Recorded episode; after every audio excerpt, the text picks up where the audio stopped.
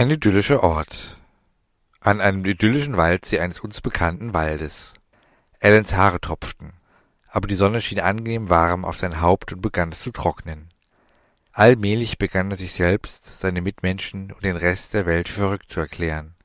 Alles war so unfassbar, aber dennoch schien es irgendwie plausibel zu sein. Als Journalist musste man lernen, auf seine Intuition zuerst zu vertrauen und dann sich voll und ganz auf seine Menschenkenntnis zu verlassen. Dabei musste sich der Intellekt hinten anstellen. Warum also nicht auch jetzt? Er spürte, dass er diesem Gnom, der ihn beinahe ertränkt hatte, trauen konnte. Zumindest jetzt. Er verspürte Erleichterung, da er jetzt Gewissheit hatte, dass er vielleicht doch nicht verrückt war oder ihm dies zumindest keine Gedanken zu machen schien. Außerdem waren viele seiner Fragen beantwortet, denn als Journalist hasst er unbeantwortete Fragen. Aber dennoch hatte er Angst vor dem Cleaner. Plötzlich hob Ilt seinen Kopf. Er sah aus wie ein Wolf, der eine Witterung aufnahm.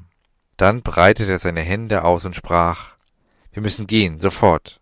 Eine Anomalie ist auf dem Weg zu uns, eine gewaltige.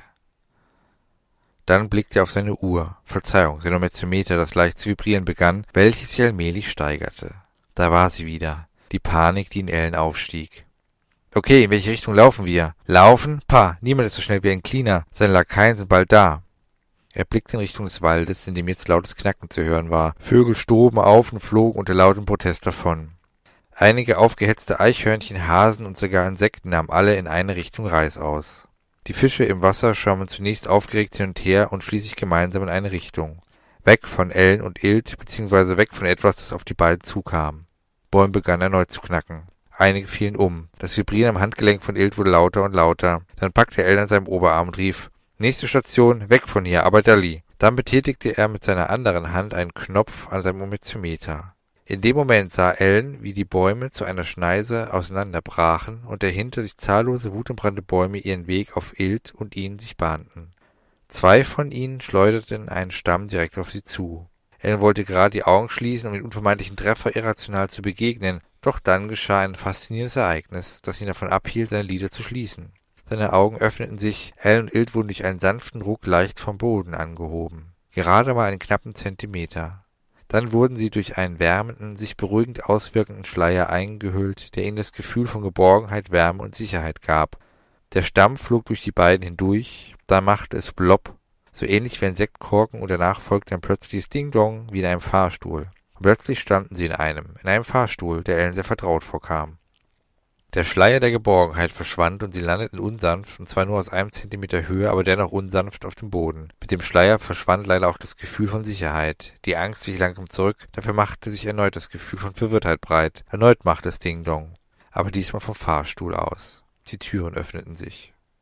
Der Schleier der Geborgenheit. So nennt man diesen Schutzmechanismus während des Transports durch Raum und Zeit. Die vier Dimensionen. Man wird sanft angehoben, um Schürfwunden an Füßen zu vermeiden. Denn während dieses Transports befindet man sich für kurze, für sehr, sehr kurze Zeit, genau gesagt kürzer als die kürzeste Zeit, die man sich nur vorstellen, geschweige denn beschreiben kann, in allen Dimensionen gleichzeitig. Und das würden die Fußsohlen nur sehr schwer aushalten. Zusätzlich gibt einem dieser Schleier, also das Feld um den schwebenden Körper herum, das Gefühl von vollständiger Gelöstheit, Entspannung, Ruhe und inneren Frieden. Ohne dieses Gefühl würde der Anblick des Raum- bzw. Zeitsprungs den intelligentesten Verstand in absoluten Wahn bzw. in die totale Irrwitzigkeit für alle Zeiten verbannen. Es gab einige schlimme Unfälle, in der das Schild nicht zu 100% funktionierte. Diese armen Probanden aber noch heute wie blöde vor sich hin und werden bestimmt bald das Atmen vergessen, welches ihnen dann endlich die wohlverdiente Lösung bescheren wird. Der Nachteil eines perfekt funktionierenden Gute-Laune-Schleiers ist, dass er wahnsinnig süchtig macht, egal welche Grundvoraussetzungen man mitbringt.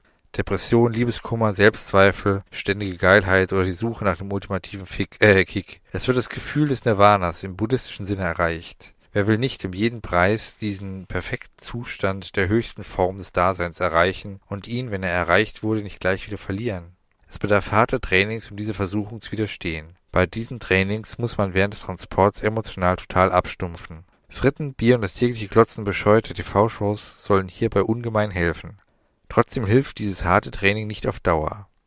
Der Härteste erliegt irgendwann diesem Gefühl und hat totale Entzugserscheinungen beim Abbau dieses Feldes, welches ihn dann ebenfalls in den Wahn stürzt. Kurz gesagt, Teleportation durch Raum und Zeit oder nur Zeit oder nur Raum ist ziemlich leichtsinnig, um nicht zu sagen bescheuert